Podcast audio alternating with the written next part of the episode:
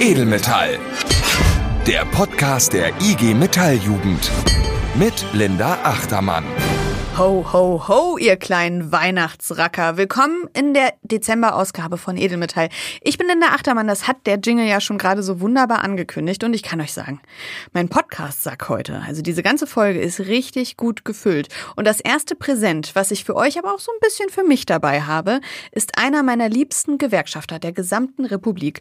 Und zwar Florian Stenzel vom Ressort Junge IG Metall und Studierende. Hallo. Ho, ho. Na, wie geht's dir? Man merkt, wir sind, wir sitzen nicht zusammen im Studio, wir sind nur übers Internet verbunden heute.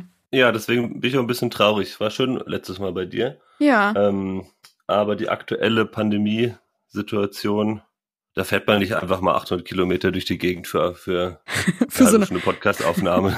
deswegen ähm, sitze ich jetzt hier wieder in meinem, in meinem privaten äh, Podcast-Stübchen, obwohl ich eigentlich geboostert wurde gestern. Wurdest du geboostert? Ja, ich habe mich gestern in so einer Schlange angestellt, zwei Stunden fast, aber es war so, also ich hatte nicht vorgehabt, mich so lange anzustellen, aber es war am Ende, wenn du schon eine Stunde drin stehst, denkst du, jetzt ziehst du es auch durch das stimmt, ja. und ähm, war sozusagen Resteverwerter. Ich habe äh, den Rest bekommen, der noch da war. Hab niemandem was weggenommen. Sehr gut, sehr gut. Und bei Ähm, dir? Ja, du, das ist also, ne, es macht mich natürlich traurig, dass wir uns jetzt nicht sehen, weil wir uns jetzt auch dann schon einen Monat nicht gesehen haben.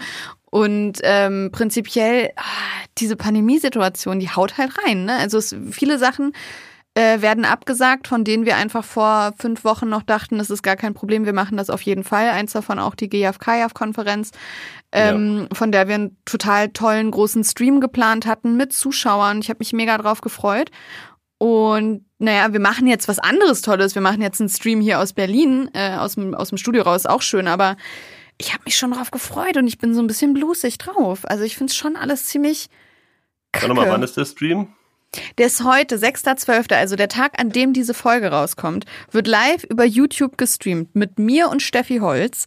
Ähm, wenn ihr jetzt diese Folge wann anders hört, das haben ja Podcasts so an sich, dass man das einfach nicht direkt an dem Tag hört, wo es rauskommt, sondern vielleicht auch ein paar Tage später, wenn man joggt oder was auch immer ihr gerade tut, dann könnt ihr das immer noch gucken, weil dann steht es jetzt auf äh, YouTube und ihr könnt es nachgucken. Es lohnt sich, wir lassen das Jahr äh, Revue passieren, machen so einen kleinen Jahresrückblick. Und es ist, glaube ich, das wird ganz geil.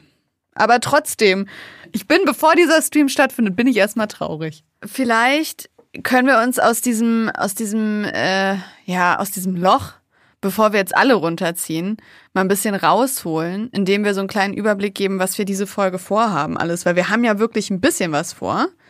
Und auch echt interessante Themen irgendwie in unserem Weihnachtsthemensack. Oder? Ja, also wir haben echt, wir haben richtig viel vor. Also wir, wir haben ja letztes Mal in der Folge haben wir uns ja über den, über die Sondierungspapier von der Ampelkoalition, das haben wir einmal zer, zer, zerlegt Ja. und, und kritisiert und jetzt gucken wir uns gleich den Koalitionsvertrag nochmal an, mhm. was da so eigentlich drin ist und was das mit unseren Forderungen geworden ist. Und ähm, ja, Bundesjugendkonferenz zum DGB hat stattgefunden, da machen wir einen kleinen Bericht und äh, du kümmerst dich um die großen Fragen noch. Oh, das hast du sehr schön gesagt. Ja, wir haben nämlich noch, äh, wenn man ehrlich ist, ist es ein bisschen nochmal Zweitverwertung, weil wir hatten einen super tollen Gast für den Stream angefragt, nämlich Frederik Moch vom DGB. Der ist am Bundesvorstand und äh, der Leiter der Abteilung für Struktur, Industrie und Dienstleistungspolitik. Und mit Der, dem, der, der arbeitet im Bundesvorstand, muss man immer sagen, das denken die Leute, der ist, der ist Mitglied da im Vorstand. Ach so, nee, der arbeitet im Bundesvorstand, sehr richtig. Und ähm, genau mit dem wollten wir nämlich über die Weltklimakonferenz sprechen und ähm, was Gewerkschaften da zu suchen haben und ähm, wie das da eigentlich abläuft, wie wir da unsere Themen nach vorne bringen. Der war auch dabei, ne? Der war auch dabei, genau. In und Glasgow. in Glasgow. Und der ist quasi von, von Glasgow aus direkt in den Podcast geflogen. Und mit dem spreche ich nachher noch. Und da freue ich mich sehr drauf, weil es ist ähm, verwunderlich irgendwie, dass man sehr wenig in den Medien darüber hört, dass Gewerkschaften da tatsächlich eine relativ, also keine kleine Rolle spielen. Es gibt so einen Tag, wo nur Gewerkschaften sich treffen. Es gibt Foren, wo dann Gewerkschaft, also internationale Gewerkschaftsarbeit passiert. Und äh, es gab auch eine Erklärung zu einer ja, nachhaltigen und fairen Transformation, die auch von mehreren Staaten dort unterzeichnet wurde. Und darüber sprechen wir später noch. Cool. Ja. Dann los geht's. Ja, pass auf. Und wir starten gleich mal hiermit. Die Ampel steht. Großartige Überleitung. Hast du erkannt, wer das war? Das war der, der neue Kanzler, glaube ich. der Olaf, der Olaf Scholz.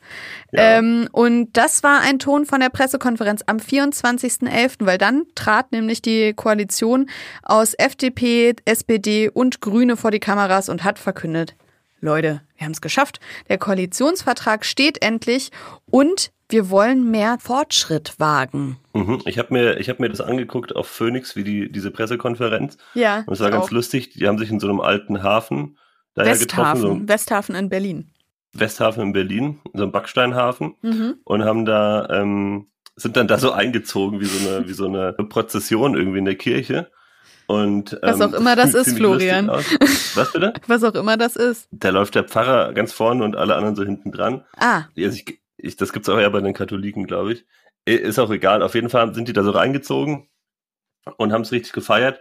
Man muss auch sagen, ich kann es auch verstehen, dass sie es gefeiert haben, weil sie haben gerade was die Verhandlungen angeht, ja wirklich richtig dicht gehalten. Da ist ja kaum was rausgekommen. Das stimmt. Im Gegensatz zu dem, was ja irgendwie letzte vor vier Jahren da passiert ist, wo ja dauernd was durchgestochen wurde oder wenn die CDU irgendeine Vorstandssitzung macht, dann sitzt ja da ähm, Jemand und twittert live. Auf ja. dem Schoß. Genau. ähm, das haben sie wirklich gut gemacht. Ja. Aber es geht ja nicht um die Performance, sondern das, was drinsteht am Ende. Ne?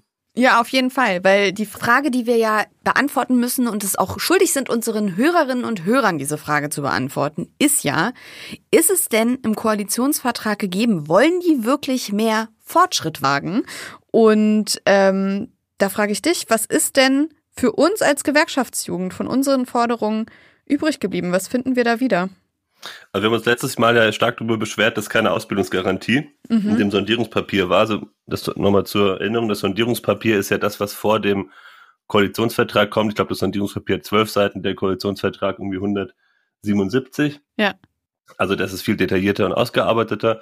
Und da stand jetzt dann auch die Ausbildungsgarantie wirklich drin ähm, also im, im, Koalitionsvertrag, nicht ganz so, wie wir es uns gewünscht hatten. Wir haben ja eigentlich gesagt, es soll eine umlagefinanzierte Ausbildungsgarantie sein, im Sinne von, dass alle Unternehmen einen Topf zahlen und die Unternehmen, die dann ausbilden, kriegen ähm, einen, einen Finanzzuschuss, dass sich die Ausbildung lohnt und die anderen, die nicht ausbilden, ihren Anteil trotzdem leisten.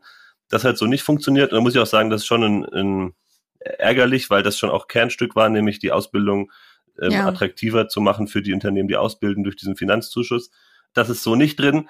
Ähm, es soll aber eine Ausbildungsgarantie kommen, die unter anderem durch so Jugendberufsagenturen umgesetzt werden soll. Mhm. Das sind ähm, Zusammenschlüsse von Arbeitsagentur und, und äh, Betrieben und Gewerkschaften und all vielen anderen Akteuren, die da irgendwie bei der Frage berufliche Bildung mitmischen, um mehr junge Menschen in Ausbildung zu bringen. Und in Regionen, wo es ganz, ganz wenige betriebliche Ausbildungsplätze gibt, da soll ähm, die außerbetriebliche Ausbildung gefördert werden durch Verbundsausbildung und da soll auch der Staat dann Geld zuschießen. Also im Endeffekt zahlt der Staat, nicht die Unternehmen, aber es ist trotzdem erstmal ein Schritt in die richtige Richtung. Es wird auch nochmal explizit drin erwähnt, dass äh, die betriebliche Ausbildung Vorrang haben muss. Also nicht, dass die Arbeitgeber sich denken, ja, ich äh, lage jetzt einfach meine Ausbildung aus ähm, in eine außerbetriebliche oder ich baue meine Ausbildung ab, weil der Staat bildet jetzt ja in außerbetrieblichen Ausbildungszentren meine Auszubildenden aus. Das soll explizit nicht passieren, das ist auch sehr wichtig, weil wir immer gesagt haben, die betriebliche Ausbildung muss durch so eine Ausbildungsgarantie gestärkt werden und da müssen wir jetzt halt drauf gucken. Ja, ähm, ich habe auch, als der Koalitionsvertrag rauskam, habe ich den ganz, ganz aufgeregt äh, mir das Papier runtergeladen, habe direkt mit Schlagwortsuche gesucht und habe dir direkt so einen traurigen Smiley geschickt, weil was ich nicht so richtig gefunden habe, war äh, so ein bisschen was zu Dualstudierenden, oder? Was ist da denn drin gelandet am Ende? Also das Thema Dualstudierende steht drin, mhm. ähm, aber es steht, wird, also wir haben ja vor zwei Jahren, vielleicht muss man weiter ausholen, vor zwei Jahren, als das Berufsbildungsgesetz neu gemacht wurde, wir gesagt haben, die Dualstudieren müssen da rein, haben wir das ja nicht geschafft. Aber es wurde beschlossen, dass das nochmal evaluiert wird beim Bundesinstitut für berufliche Bildung. So und dass das evaluiert, jetzt endlich evaluiert werden soll und dann nochmal intensiver nachgeguckt wird, das steht jetzt im Koalitionsvertrag drin. Und ähm, ich kann auch verstehen, dass du irgendwie sagst, dass, also dass, als wir darüber gesprochen haben, du meintest, das ist alles ein bisschen schwammig und irgendwie nicht das, was wir wollten. Mhm. ist richtig.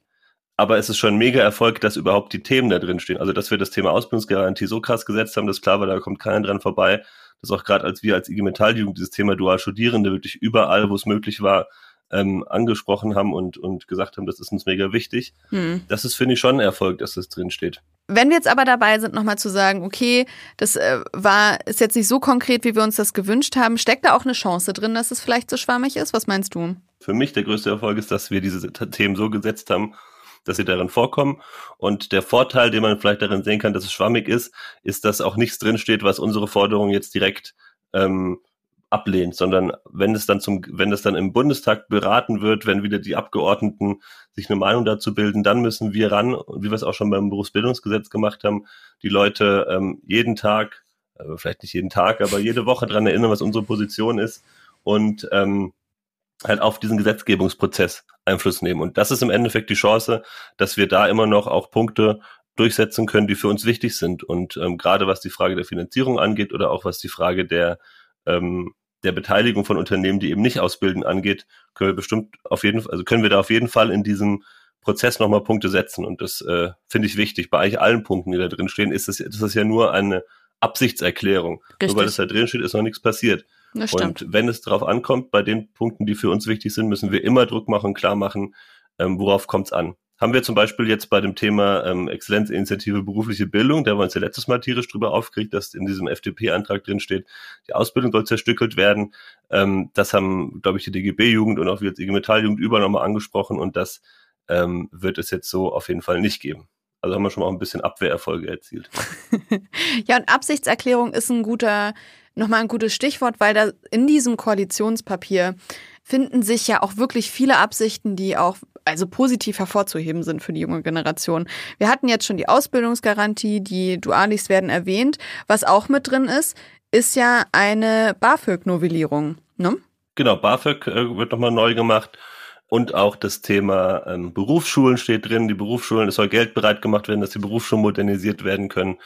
Also es sind wirklich ähm, für junge Leute schon ein paar Sachen drin, wo man sagt, das geht in die richtige Richtung. Auch 12 Euro Mindestlohn. Ja. Das ist jetzt sozusagen für Auszubildende nicht relevant, aber für Leute, die neben der Schule arbeiten, beziehungsweise, gut, wenn sie über 18 sind, oder neben dem Studium ist das schon auch nochmal, glaube ich, eine gute Sache. Auf jeden Fall. Und Sachen, bei denen man gedacht hat, äh, vielleicht kommen die auch nie und äh, da haben viele Leute darauf hingewirkt, die werden nie durchgesetzt. Aber was jetzt kommt, Cannabis soll legalisiert werden. Mhm. Das, das Wahlalter soll auf 16 runtergesetzt werden. Ja. Und es gibt auch andere wirklich progressive Punkte, wo ich mich gefreut habe, dass die einen Platz im Koalitionsvertrag finden. Und zwar waren auch meine Lieblingsthemen dabei. Frauenrechtliche Themen, identitätspolitische Hm. Themen. Darf ich dir da noch mal einen kurzen Einblick geben, was mich da noch mal persönlich gefreut hat? Sag mal. Und zwar ähm, gibt es einen ganzen Abschnitt über, der heißt reproduktive Selbstbestimmung im Koalitionsvertrag. Und da wurde festgehalten, dass der Paragraph 219a jetzt endlich ersatzlos gestrichen werden soll. Also der Paragraph. Das, danke, dass du fragst. Das wollte ich dir gerade erklären. Ähm, dieser Paragraph besagte bisher oder besagt jetzt immer noch, weil noch ist er nicht gestrichen, dass man keine Werbung für Abtreibung machen darf. Was aber auch ÄrztInnen davon abhielt, äh, darüber zu informieren, dass sie überhaupt Abtreibungen Mhm. anbieten und wie das abläuft. Und das ist natürlich Ja. höchst, höchst äh, problematisch, wenn du nicht mal auf der Internetseite gucken kannst, macht mein Arzt es jetzt und so. Genau, der soll ersatzlos gestrichen werden. Ähm, auch ein großes Problem, was es gab vorher, ist, dass äh, Schwangerschaftsabbrüche gar kein Bestandteil von äh, ärztlichen Aus- und Weiterbildungen waren ähm, oder nur in ganz wenigen Teilen von Deutschland. Das soll jetzt auch geändert werden. Ähm, es gibt einen ganz großen Themenbereich queeres Leben, wo drin steht, dass das transsexuellen Gesetz gestrichen werden soll und durch ein Selbstbestimmungsgesetz ersetzt werden soll. Das Blutspendeverbot für homo- und bisexuelle Männer wird aufgehoben oder soll aufgehoben werden. Und ähm, es gibt auch noch einen ganz großen Abschnitt zum Thema Rassismusbekämpfung. Also man hat schon das Gefühl, da geht einiges, wenn die CDU nicht mit am Tisch sitzt irgendwie. Das hast du jetzt gesagt, aber ich finde es auch, es, es liest sich alles ganz frisch und ganz gut und auch teilweise recht detailliert. Kann man erst mal mit arbeiten, glaube ich. Vielleicht ein Punkt noch, wir haben jetzt die ganze Zeit hier schon so Bullet Points aufgezählt, aber mir sind auch noch zwei, drei noch außerhalb der Frage, was äh, berufliche Bildung und Ausbildung wichtig. Da gibt es nämlich auch noch industriepolitisch ein paar richtig interessante Punkte. Hau Zum raus. Beispiel das Transformationskurzarbeitergeld, was wir seit Ewigkeiten fördern. Als IG Metall soll, ähm, soll eingeführt werden. Ähm, das bedeutet, dass wenn du dann ein Betrieb sich gerade in einem krassen Wandel befindet, eine neue Anlage wird aufgebaut, äh, dann kannst du in der Zeit, in der dein, äh, in der die aufgebaut wird, in Kurzarbeit gehen, dich aber ähm, weiterbilden in der Zeit, um dann direkt wieder arbeiten zu können. Der Staat bezuschusst das dann noch. Finde ich ein sehr, finden wir ein sehr spannendes Konzept als IG Metall schon lange gefordert. Mhm. Dann ähm, richtig viele Parts zum Thema Industrie, sichernde Industrie, Ansiedlung von Halbleiterindustrie, Batterieproduktion, Wasserstoff. Also das sind schon Themen, wo man sagen kann, ähm, da können wir erstmal, ähm, wie gesagt, mitarbeiten. Und eine Sache, die wir auch auf unserer Jugendkonferenz als IG Metall Jugend beschlossen haben, was wir das mhm. fordern, ist die, ähm, die Bekämpfung von Union Busting. Uh. Union Busting, also das Behindern von Gewerkschafts- und Betriebsratsarbeit im äh, Betrieb durch einen Arbeitgeber, wurde jetzt zum Offizialdelikt erhoben. Das hört sich ein bisschen komisch an, heißt aber nur, dass die Staatsanwaltschaft auf jeden Fall ermitteln muss, wenn Betriebsratsgründung oder Betriebsratshandeln behindert wird. Und ähm, das heißt, wenn da der Arbeitgeber Scheiße baut, dann kommt mal die Polizei und durchsucht sein Büro und das finde ich ist eigentlich verschafft ein bisschen Respekt, finde ich gut. das kann man mal machen. Ja, all in all muss man sagen, es steckt da viel Potenzial drin, aber es ist wie immer so, wir müssen die Politiker an ihren Worten messen am Ende. Und äh, wenn das nicht in die richtige Richtung läuft, dann halt ein bisschen Druck machen. Genau, also wir werden das natürlich alle, denke ich mal, beobachten, was da jetzt passiert, gerade mit den Themen, die für uns wichtig sind als Jugend. Und lass uns natürlich nicht gefallen, wenn das gegen unseren Willen läuft, äh, weil man kann viel aufschreiben, aber am Ende muss es auch passieren und das ähm, haben wir in der Vergangenheit gut gemacht und werden das auch in Zukunft gut machen, glaube ich. Ich denke auch. Gut, dass wir damit unser erstes Thema abgehakt haben. Wir haben jetzt über den Koalitionsvertrag gesprochen und damit kann es eigentlich auch relativ schnell wieder zu unserem nächsten Thema gehen, was da ja ist, die Bundesjugendkonferenz. Die fand ja auch im November statt und da wollten wir jetzt auch drüber schnacken, oder? Genau, Bundesjugendkonferenz hat vom äh, 12. 12. bis 14. November stattgefunden. Ähm, Bundesjugendkonferenz der DGB-Jugend, muss man dazu sagen. Ja. Viele Leute verwechseln das. Sie sagen auch zu unserer, der IG Metall-Jugend, Jugendkonferenz, Bundesjugendkonferenz. Aber das stimmt nicht. Oh. Als IG Metall-Jugend machen wir die, auf Bundesebene die Jugendkonferenz. Alle vier Jahre. Die nächste ist 2023. Mhm. Könnt ihr schon mal äh, einen Kalender markieren im Februar. Ja. Und ähm, vom DGB die Konferenz auf Bundesebene heißt Bundesjugendkonferenz und die hat stattgefunden im November. Ah, okay. Und wir haben, wir bleiben gar nicht zu zweit, wir haben jetzt noch einen Gast, der kommt dazu, und zwar? Genau, wir haben den Peter Söker, der war in Berlin mit dabei bei der Konferenz. Warum nicht alle in Berlin waren, wird er da noch erzählen. Und wie gesagt, war ganz, ganz vorne, hat die Konferenz quasi geleitet. Und ich würde sagen, den holen wir jetzt auch mal dazu. So machen wir das, perfekt. So fix kann's gehen. Wir sind jetzt schon im Interview mit Peter und wieder wie immer pandemiebedingt über Leitung verbunden. Also verzeiht uns die Aufnahmequalität. Aber erstmal, hallo Peter. Hallo Linda, hallo Florian. Hi Peter, danke, dass du dir Zeit genommen hast, nochmal bis mit uns über die Bundesjugendkonferenz zu quatschen. Du bist aus dem Bezirk Baden-Württemberg. Du bist Jaffi bei Synthekon, ein Unternehmen, was gerade sehr gefragt ist. Ihr, ihr baut nämlich Anlagen zur Impfstoffabfüllung, ne? Genau, unter anderem generell zur Abfüllmaschinen für die Pharmaindustrie. Hauptsächlich Nicht, flüssig, genau. Also gut, Impfstoff ist ja meistens flüssig. Und du warst auf der Bundesjugendkonferenz mit am Start. Erzähl mal, was hast du gemacht auf der BJK, auf der Bundesjugendkonferenz? Ja, ähm, ich habe als erstes Mal, habe ich ganz normal wie jede delegierte Person teilgenommen, hatte aber noch den Zusatz, dass ich eben im Präsidium war. Und im Präsidium leitet man die Konferenz sozusagen, ähm, ruft nacheinander die Anträge auf, tut dann das Abstimmungsverfahren einleiten und sowas und schaut halt, dass die Konferenz möglichst mit wenig Zwischenfällen verläuft. Also schon ein wichtiger Job. Ähm, Konferenzleitung kann man eigentlich sagen, in einem, mit ein paar anderen Leuten zusammen. So eine Konferenz läuft ja nicht von alleine, da gibt es, wie gesagt, das Präsidium und vor allem auch die Antragsberatungskommission. Da müssen wir nochmal Grüße an Cosima schicken aus NRW, die sich ja, ja da für uns als IG Metall-Jugend ähm, richtig ins Zeug gelegt hat und die ganzen Anträge vorher schon vordiskutiert hat und sich mit den anderen Gewerkschaften in die Schlacht geworfen hat. Also Grüße nochmal an Cosima und danke für deinen, deinen wirklich guten Job, den du da gemacht hast. Super, dann äh, kommen wir jetzt aber zum Eingemachten. Ähm, vielleicht, wenn du mal, wenn du jemandem, der noch nie was davon gehört hast, erklären solltest, was die Bundesjugendkonferenz ist. Was ist, was ist die Bundesjugendkonferenz? Naja, die Bundesjugendkonferenz ist im Endeffekt das höchste beschlussfassende Gremium, was die DGB Jugend hat. Ähm, und dieses Gremium sozusagen tagt nur alle vier Jahre. Und da kommen aus allen Mitgliedsgewerkschaften, kommen dann junge Leute da zusammen und debattieren dann eben, wie sich die DGB Jugend für die nächsten vier Jahre ausrichten möchte. Und ja, das ist ein mega wichtiger Austausch, weil da setzen wir dann klare Zeichen auch in Richtung Politik. Wo war denn eigentlich die Bundesjugendkonferenz dieses Jahr? Wie, wie fand die denn statt? Ja, so Corona hat es uns irgendwie nicht ganz einfach gemacht. Ne? Also da musste man sich dann was überlegen und der Bundesjugendausschuss vom DGB hat sich dann überlegt, ähm, dass das Ganze hybrid stattfinden soll. Also so das Präsidium oder auch die Antragsberatungskommission, die auch noch einen wichtigen Teil in so einer Konferenz hat, die waren in Berlin und die ganzen einzelnen Delegationen der, äh, der Gewerkschaften waren halt verteilt. Zum Beispiel die Metall war in Fulda ähm, und viele andere Gewerkschaften waren dann in Berlin oder so in ihren Zentralen. Jetzt könnte man ja irgendwie auch sagen, ist ja toll, aber ob jetzt die Bundesjugendkonferenz irgendwas beschließt oder es fällt irgendwo ein Sack Kartoffeln um, ist irgendwie egal. Warum ist es denn wichtig, was wir da machen? Das hat natürlich auch irgendwie eine politische Tragweite, das ganze Ding. Dadurch, dass wir halt als DGB Jugend eigentlich der größte, so die mitgliedsstärkste, größte Jugend sind, die es in Deutschland auch so gibt und halt uns auch politisch zu vielen, vielen Themen, gerade was Ausbildung oder Mitbestimmung angeht, ähm, positionieren. Und wenn eben neue Gesetze oder irgendwas auf den Weg gebracht werden sollen, dann fragt die Regierung eben oft bei der DGB Jugend nach.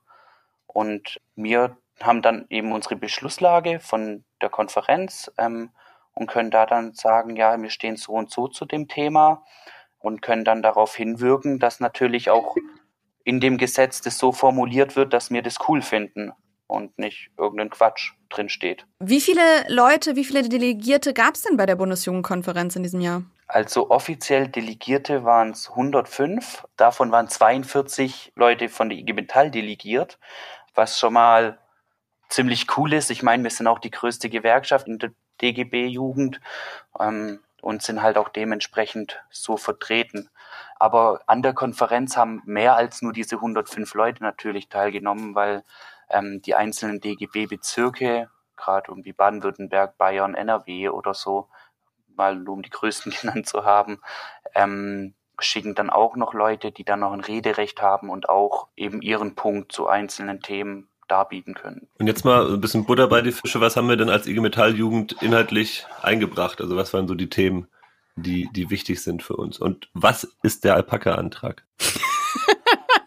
Ja, das interessiert, glaube ich, viele Leute von außerhalb. Ich habe mich auch sehr gewundert. Ich habe es nur über Gewerkschaften-Memes irgendwie mitbekommen, was da abging. Und da war das, der Alpaka-Antrag auch heiß diskutiert. Naja, offiziell heißt er ja ähm, Alpaka und Katzen für alle, glaube ich. Ja. Ähm, es ging, das ist ein Spaßantrag, der wurde auch von IG Metall gestellt. Ähm, leider wurde der, glaube ich, auf der Konferenz nicht von allen als Spaßantrag wahrgenommen. Ja, in dem Antrag ging es im Endeffekt darum, dass in jener DGB-Bildungseinrichtung wie in Hattingen zum Beispiel, es Alpakas und Katzen geben muss. Zu dem Antrag kamen dann auch ganz viele Änderungsanträge von wegen, dass auch Papageien geben soll und so. Also ganz, ganz verrückt. Ähm, ja, und ein kleiner Passus war auch noch drin, dass ähm, wenn den Tieren im Winter kalt werden sollte, ähm, dann sind die Hauptamtlichen der DGB Jugend angehalten, Mäntelchen für die Tiere zu stricken, was ich auch ziemlich witzig fand, weil Christoph, ähm, der Bundesjugendsekretär vom DG, von der DGB Jugend, hat dann auch während der Konferenz noch ein bisschen angefangen zu stricken. Der kam ja auch von der IG Metall-Jugend Baden-Württemberg ursprünglich, glaube ich. Habt ihr da auch schon behandelt. Das heißt, ein großer Erfolg für euch auf jeden Fall. Was gab es denn noch inhaltlich? Also was waren Ja, so für uns natürlich. IG Metall-Jugend die Themen, abhängig, unabhängig von dem Spaßantrag, wo wir gesagt haben, das ist uns wichtig und da wollen wir die DGB-Jugend auf unsere Linie bringen, sage ich mal. Naja, in unseren anderen Anträgen ging es dann um Wirtschaftsdemokratie, bessere digitale Ausstattung der Berufsschulen ähm, und ganz konkret dann noch um Forderungen, wie zum Beispiel eine Einrichtung von Mitbestimmungsgremien beim dualen Studium. Ja, und das Erfreuliche daran ist, dass wir alle unsere Anträge da durchgebracht haben und die jetzt auch Beschlusslage der DGB Jugend sind. Super. Aber das war ja nicht das Das war Einzige. super geil. Ja, es ist schon, es ist schon super geil. Nee, das kann man auch ruhig mal kurz feiern. Ähm, wir waren ja aber nicht die einzigen, die Anträge eingebracht haben. Es gab auch noch andere Beschlüsse. Vielleicht kannst du uns da noch mal einen Überblick geben, was sonst noch beschlossen wurde? Ja, natürlich. Wir haben generell irgendwie viel auch über die Frage diskutiert, wie wir uns eine moderne oder digitale Ausbildung oder auch ein duales Studium vorstellen. Ähm, Und natürlich haben wir da auch dann noch über andere Themen, wie zum Beispiel den Klimawandel gesprochen oder die Klimakrise. Ähm, und dort haben wir jetzt zum Beispiel auch das erste Mal eine richtige Position als DGB-Jugend. Ähm, genau. Okay. Gut, dann sag jetzt mal zum Abschluss. All in all, war es denn eine gelungene Veranstaltung? Ich denke schon, auf jeden Fall. Ähm, wir haben wieder viele neue Beschlusslagen im DGB, mit denen wir jetzt die nächsten vier Jahre arbeiten können.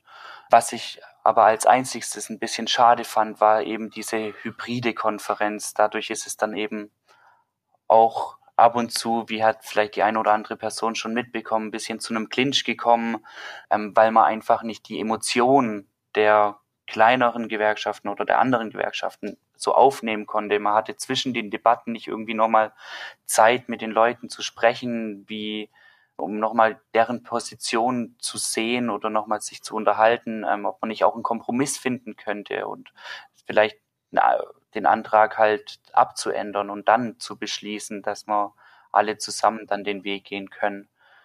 Ja, aber ja, das war halt der einzigste Knackpunkt an der eben hybriden Konferenz. Ähm, genau, aber all in all denke ich, dass wir da wieder viele Themen in die richtige Richtung gebracht haben. Dann reißen wir uns einfach jetzt zusammen als DGB-Jugend, gucken, dass wir die nächsten vier Jahre da unsere Position umsetzen. Und vielleicht ist es ja, ist ja so eine Bundesjugendkonferenz auch so ein bisschen wie Weihnachten und die DGB-Jugend ist dann die Gewerkschaftsfamilie. Man freut sich immer drauf, wenn man dann zusammen ist, ist es doch ein bisschen anstrengend. Und äh, aber es gehört schon auch dazu, ne? Nee, aber, aber nochmal im Ernst, das war eine wirklich gute Konferenz auch für uns. Ich finde, wir als IG Metall Jugend ähm, haben da eine richtig gute Performance abgeliefert und auch äh, nochmal danke an die DGB Jugend für die Organisation. Das hat ja auch alles wirklich super funktioniert. Gerade dieser ganze hybride äh, Sitzungsmodus ist ja auch nicht so einfach zu handeln und ich glaube, das war wirklich eine richtig gute Nummer. Auch wie gesagt, zwischendrin sind ein paar Nerven draufgegangen, aber ich glaube, das werden wir alle überleben und können jetzt gut weitermachen. Äh, dann danke, Peter, dass du dir die Zeit genommen hast. Jetzt nach unserem Gespräch geht's weiter mit einem anderen Interview, was ich geführt habe. Und da habe ich noch eine kleine überleitende Frage an dich, Peter, weil Florian weiß es schon, dem habe ich es erzählt. Ich habe nämlich mit jemandem gesprochen, der war auf der Weltklimakonferenz. Und wusstest du, dass es da einen Tag gibt, der designiert ist, wo sich quasi Gewerkschaften zusammensetzen und dann auch so Anträge und ähm, ja, so, so Papiere verfassen, die dann auch den Staaten zur Unterschrift vorgelegt werden? Nee, wusste ich tatsächlich nicht, aber wenn du da jetzt eine Gästin da hast, dann werde ich mich natürlich sehr auf den Podcast freuen und mir das auch anhören. Genau die richtige Antwort. Dann hören wir uns das gleich mal an. Ich habe nämlich mit Frederik Moch gesprochen. Der war bei der Weltklimakonferenz, ähm, kommt vom DGB und erzählt uns jetzt, was eine Just Transition ist.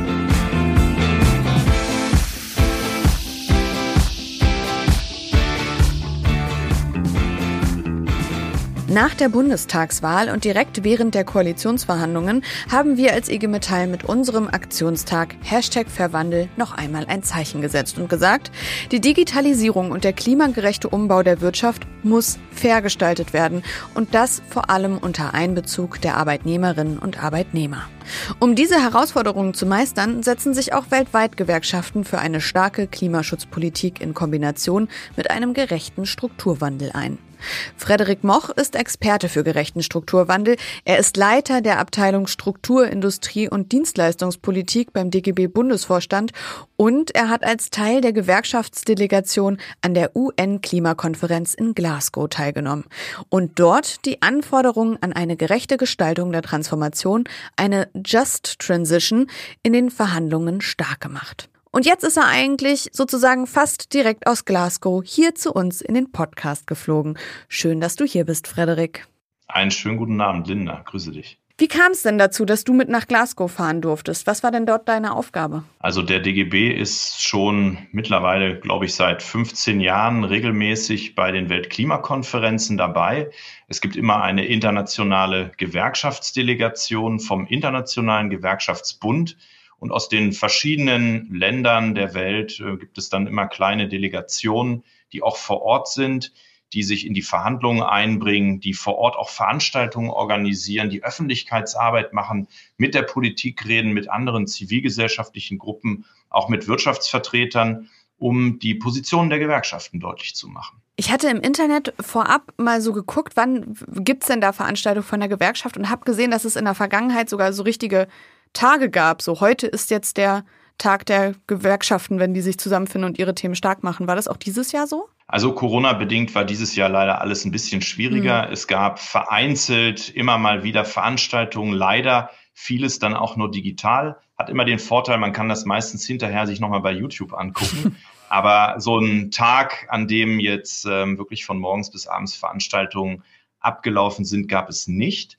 Allerdings gibt es immer zur Mitte der Klimakonferenz, das ist dann meistens an dem Wochenende. Die Klimakonferenz geht immer zwei Wochen mhm. und in der Mitte das Wochenende, da gibt es immer den Strategietag vom Internationalen Gewerkschaftsbund, der wird genutzt, um so ja, ich sag mal, sich zu vernetzen, um über aktuelle Themen zu sprechen, die in den verschiedenen Ländern gerade eine Rolle spielen, rund um die Gestaltung des Strukturwandels, rund um die Gestaltung der Klimapolitik. Du hast es gerade schon angeschnitten.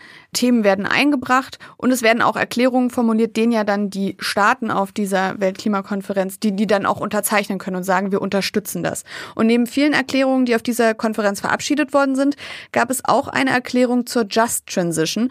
Und dazu habe ich gleich erstmal mehrere Fragen. Also erstmal, was ist denn jetzt genau so eine Just Transition? Das erklärt sich nicht so richtig von alleine. Und ähm, wer hat denn an dieser Erklärung mitgearbeitet und diese erarbeitet? Also es ist richtig, der Begriff ist jetzt nicht wirklich leichtgängig und leicht eingängig. Der kommt allerdings auch tatsächlich von den Gewerkschaften. Also der ist so vor knapp 20 Jahren in die Debatten eingeführt worden, um deutlich zu machen, wir können Klimapolitik nicht ohne soziale Themen beantworten. Klimapolitik ist auch eine soziale Frage und wir müssen bei der Gestaltung des Strukturwandels Arbeitnehmerinteressen, soziale Fragen auch berücksichtigen. Und der Begriff hat es 2005 dann auch in die Präambel des Pariser Klimaschutzabkommens geschafft, wo die Staaten aufgefordert werden, ihre klimapolitischen Anstrengungen unter dem Gesichtspunkt auch der Gestaltung eines gerechten Strukturwandels zu formulieren. Und seitdem sind wir dabei als ähm, ja, internationale Gewerkschaftsbewegung bei den Konferenzen, aber auch zwischendurch, auch in Debatten mit unseren nationalen Regierungen, das konkret einzufordern. 2017 gab es eine Klimakonferenz dann in Katowice. Da gab es erstmals die Katowice-Erklärung, wo auch sehr stark diese Frage der Just Transition beschrieben wurde. Dieses Jahr, ähm, die Abschlusserklärung nannte sich dann Glasgow Climate Pact. Und in diesem Glasgow Climate Pact ist auch die Frage der gerechten Gestaltung des Strukturwandels äh, beschrieben worden.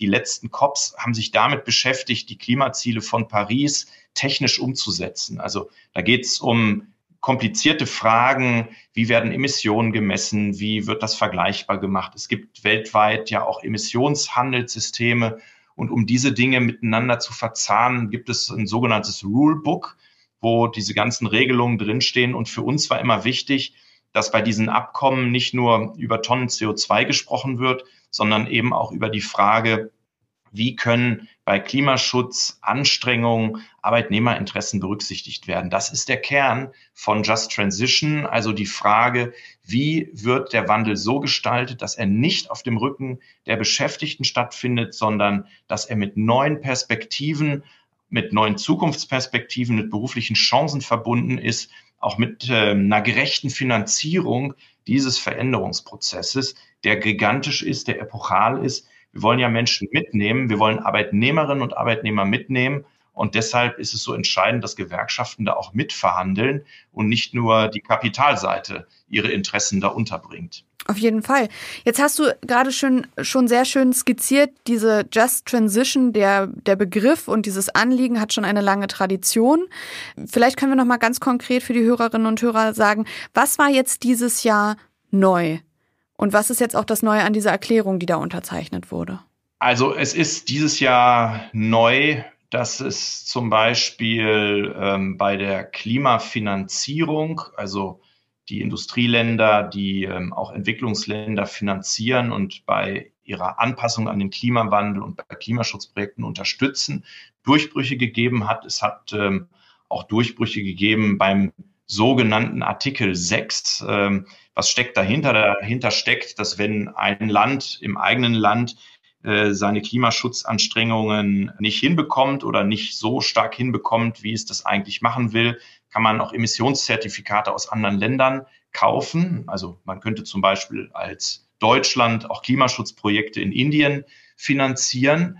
Und ähm, das ist lange umstritten gewesen, weil zum Beispiel gar nicht klar ist, wie viel Tonnen werden denn da eingespart. Ähm, dazu ist dieses Rulebook dann auch entstanden. Und für uns war zum Beispiel wichtig, dass wenn auch äh, Klimaschutzprojekte in anderen Ländern stattfinden, dass da auch Arbeitnehmerrechte, dass da auch Menschenrechte eine Rolle spielen. Das ist dieses Jahr auch verhandelt worden und in der Abschlusserklärung ist auch nochmal sehr stark zum Ausdruck gebracht worden, dass bei den Anstrengungen, die ja nochmal verstärkt werden müssen, um auch die Pariser Klimaziele zu erreichen, eben diese Frage der Gestaltung des gerechten Strukturwandels äh, mit verankert werden muss.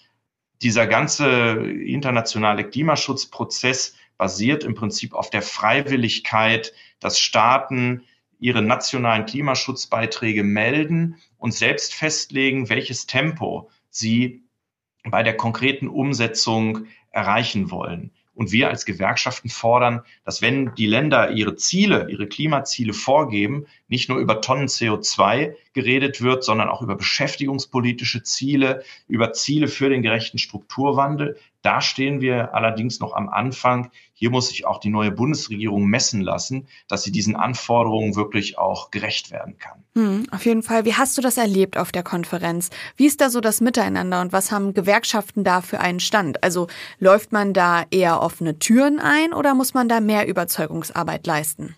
Also dieses Jahr war natürlich die COP unter den Corona-Gesichtspunkten auch nochmal ganz anders als in den vorherigen Jahren.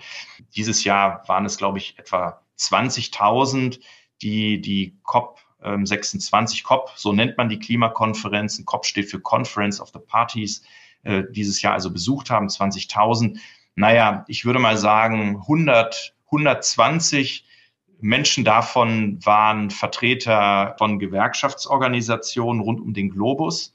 Das äh, ist also ein kleiner Teil, aber ein feiner Teil und ein wichtiger Teil. Und wir haben da natürlich auch sehr, sehr unterschiedliche Zugänge. Also wir haben Regierungsdelegationen, in denen sind Gewerkschafterinnen und Gewerkschafter Teil. Die sind richtig aktiv im Verhandlungsgeschehen beteiligt. Es gibt, ähm, das trifft auf Deutschland zu, bei uns natürlich auch regelmäßigen Austausch mit dem Bundesumweltministerium, was die Verhandlungen für Deutschland führt. In anderen Ländern gibt es gar keine Beziehung zwischen den Gewerkschaften und den Regierungen. Also das ist sehr unterschiedlich und wir versuchen als internationale Gewerkschaftsdelegation vor Ort da natürlich auch uns gegenseitig zu stärken und ähm, zu schauen, dass wir gemeinsam da unsere Zielsetzungen auch erreichen können und Aufmerksamkeit für unsere Forderungen herstellen können. Hm. Dann lass uns doch jetzt nochmal abschließend zum Abschluss des Interviews nochmal darauf kommen. Du hast es vorhin schon kurz angerissen und gesagt, auch die Bundesregierung, die neue Bundesregierung, die sich jetzt gerade gebildet hat, muss sich auch an diesen internationalen Übereinkünften messen lassen. Und da muss man auch genauso denen auf die Finger schauen. Jetzt wurde ja der Koalitionsvertrag gerade vor ein paar Tagen released, wie man so schön sagt unter jungen Leuten. Was sagst du denn, wie viel Just Transition steckt denn in der neuen Bundesregierung und in den neuen Vorhaben? Also ich würde mal sagen, das Glas ist auf jeden Fall mehr als halb voll. Man kann nie, man kann nie zufrieden sein. Dann hätten wir auch unsere Aufgabe vielleicht verloren ähm, als Gewerkschafterinnen und Gewerkschafter, wenn wir schon alles erreicht hätten. Ähm, aber ich denke, es gibt schon sehr gute Ansatzpunkte, jetzt die Transformation nach vorne auch zu gestalten. Ich meine, es geht um Investitionen, die ähm, jetzt kommen müssen in Infrastruktur, neue Technologien, in Köpfe. Die ganze Frage von Weiterbildung und Qualifizierung ist wichtig. Das sind schon Themen, die werden ja angesprochen. Wir haben ein, glaube ich, absolutes Musterbeispiel, wie gerechter Strukturwandel laufen soll, idealerweise. Das ist der Kohlekompromiss in Deutschland. Da haben ja die Gewerkschaften auch intensiv dran mitgearbeitet. Und ich denke, das ist schon auch ein gutes Beispiel, sich zu überlegen, wie kann in so einem Bereich, ähm, der sich aufgrund der Klimaziele stark verändern wird, verändern muss, ähm, der Wandel so gestaltet werden, dass er zu neuen Perspektiven in den Revieren führt und auch zu neuen gut bezahlten Jobs führt. Das lässt sich nicht eins zu eins auf andere Branchen übertragen. Das will ich auch gar nicht damit zum Ausdruck bringen. Aber ich denke, das Entscheidende ist, dass man wirklich im Vorfeld sich Gedanken macht, wie kann denn dieser Wandel so gestaltet werden, dass niemand auf der Strecke bleibt. Das muss der Anspruch sein. Leave no one behind. Ähm, das ist sozusagen das Schlagwort dabei. Dafür wollen wir werben, auch bei der neuen Bundesregierung, sich diesen Fragen anzunehmen.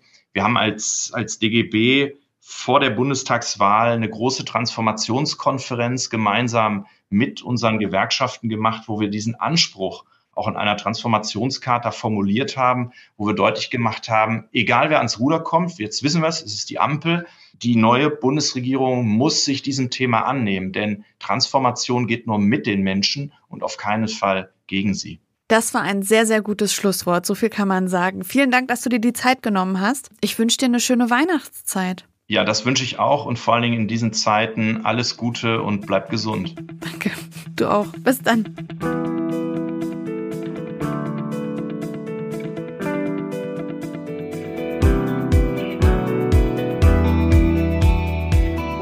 Florian, das war's auch schon. Wir sind jetzt am Ende der Dezemberfolge. Die letzte Edelmetallfolge dieses Jahr ist jetzt vorbei. Wir sind am Ende angekommen. Was sagst du?